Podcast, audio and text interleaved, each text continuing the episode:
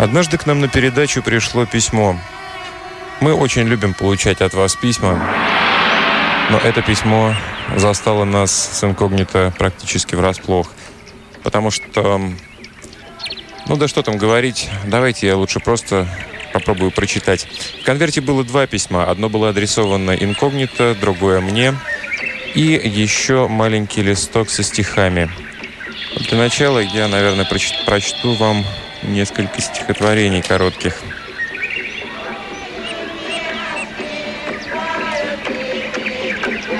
Холодные люди холодными руками берут холодные сердца, но приглашают лишь туда, где за порогом исчезает дождем умытая луна, и в свете плещется волна, влечет и тихо оседает, в багровой дымке умирая, я не искал на дне кольца, что все желания исполняет. И обошелся без венца, без королевства, без лица. Но чувства молвят не об этом. В том смерть последнего поэта.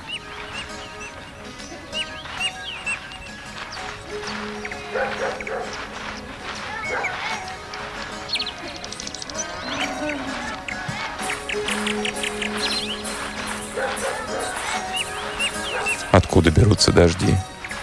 Откуда желание смерти?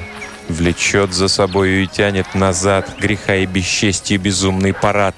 Чистый лист и белая черта, Как будто в ожидании штриха. Ладонь тонька и растворяется в мирах, Не нарисована, воссоздана в мечтах. Теряется в нашем неверии, Как в послеполуденном бдении. Свеча закоптила в руках, В потерянных будничных снах — тот путь был начат и воскрес из мертвых пор. Он до небес сумел дойти и оступился. Земной же разум вдруг взбесился.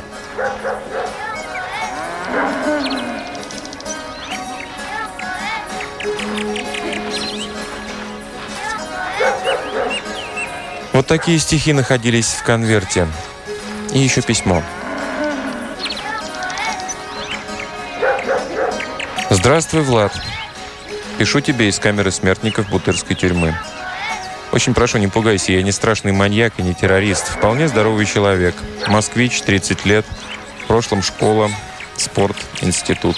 Далее разная деятельность, включая откровенный криминал.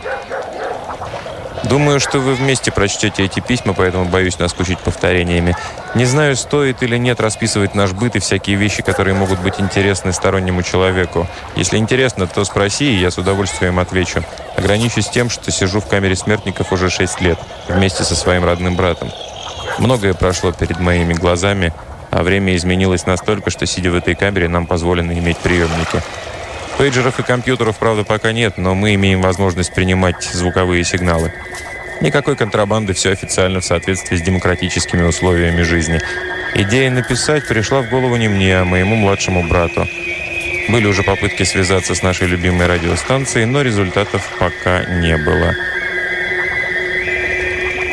Может быть, у вас нет времени, может быть, возможности. Хочется поблагодарить вас за вашу программу «Модель для сборки». Очень интересные вопросы затрагиваются тобой, и мы с удовольствием слушаем каждый четверг с 12 до 2. На мой взгляд, это очень нужная передача. Что-то очень доброе исходит в компании с Андреем. Вы творите чудеса. И я думаю, что у вас огромная аудитория. Боюсь потеряться в море отзывов, которые наверняка приходят на ваш адрес.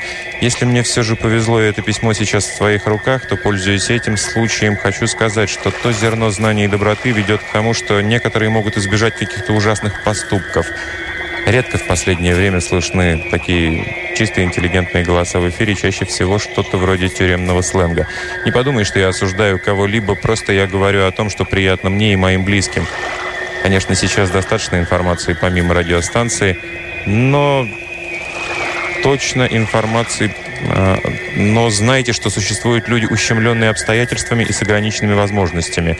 Мы вполне могли бы позволить себе всякие эти заморские штучки, но всякой демократии есть предел. Пользуясь этим старомодным способом передачи информации, быть может, уже совсем забытым век урбанизации научно-технического прогресса, ты, Влад, по твоим же словам отвечаешь за литературную часть программы и, думаю, дочитаешь письмо до конца. И так, как я уже сказал, мы с братом не маньяки, а результат определенных обстоятельств, которые попали по своей же легкомысленности. Волнует такой вопрос, сколько людей сейчас стоят на этой грани и балансируют между добром и злом, или же придуманными, ими же опровергаемыми. Скажи всем ребятам и девчонкам, что поиск совершенства приводит людей на эшафот, но это совсем не значит, что нужно опускать руки и прекратить поиски. Многие ищут в том же направлении, что и мы с братом. Скорее всего, эти строки относятся к ним. Есть несколько сторон этой реальности. Романтика, практика, движение в никуда и ничего не делание.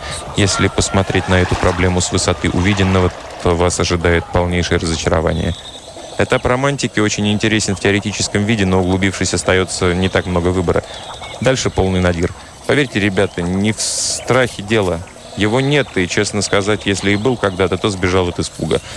Близость к порогу, через который можно легко переступить и больше никогда не возвращаться. Так вот, близость смерти всегда полна одиночеством. В этом одиночестве ты один. Приходит иная вера, и тебе становится тепло от сознания бесконечности Вселенной и вечности в выбранном тобой месте. Мы это состояние окрестили шутливым макрокосом. Это когда все суета-сует. О главном — совесть. Вот единственный источник света на нашем пути. Многие пока не осознают всей значимости этого состояния. Я хочу попросить вас, попробуйте хоть день прожить так, чтобы совесть не мучила вас, чтобы не за что было корить себя. Не подумайте, что я проповедник и строю свою мысль на ваших ошибках. Я христианин грешный и самый грязный человек. От того грязный, что вовремя не смог увидеть истинную чистоту и услышать голос собственной совести. Я не ругаю общество, что поступили с нами таким образом. Пусть так и будет. Но мне хотелось бы, чтобы никто не делал тех ошибок, которые приводят 20-летних ребят в эти апартаменты. Они сырые и убоги. Живут в них призраки и духи. Ребят, я не хочу показаться плановым гангстером. Я хочу вас... Я хочу... Я прошу вас, не спешите в ад. Там без вас жарко. Все, вот если это сможет попасть в свой эфир, я буду очень счастлив. Мне стало бы намного легче взять все еще несовершенные грехи на свои плечи, только бы не видеть 20-летних на эшафоте. Из 50 смертников 30 20-летних. Храни вас Господь. С искренним уважением, Валера. Дорогие слушатели, я прошу прощения, мне было не совсем легко читать эти строки, которые пришли на нашу передачу. Но, тем не менее, вот то, что пришло к нам, и то, что мы решили передать вам. Это слово от людей, которые находятся, ну, это можно только мягко сказать, в очень стесненных обстоятельствах. И тем не менее, настроение этого письма, оно, оно очень доброе. И если вы услышали то, что люди хотели вам сказать, ну, значит, вы это услышали и приняли к сведению, как минимум.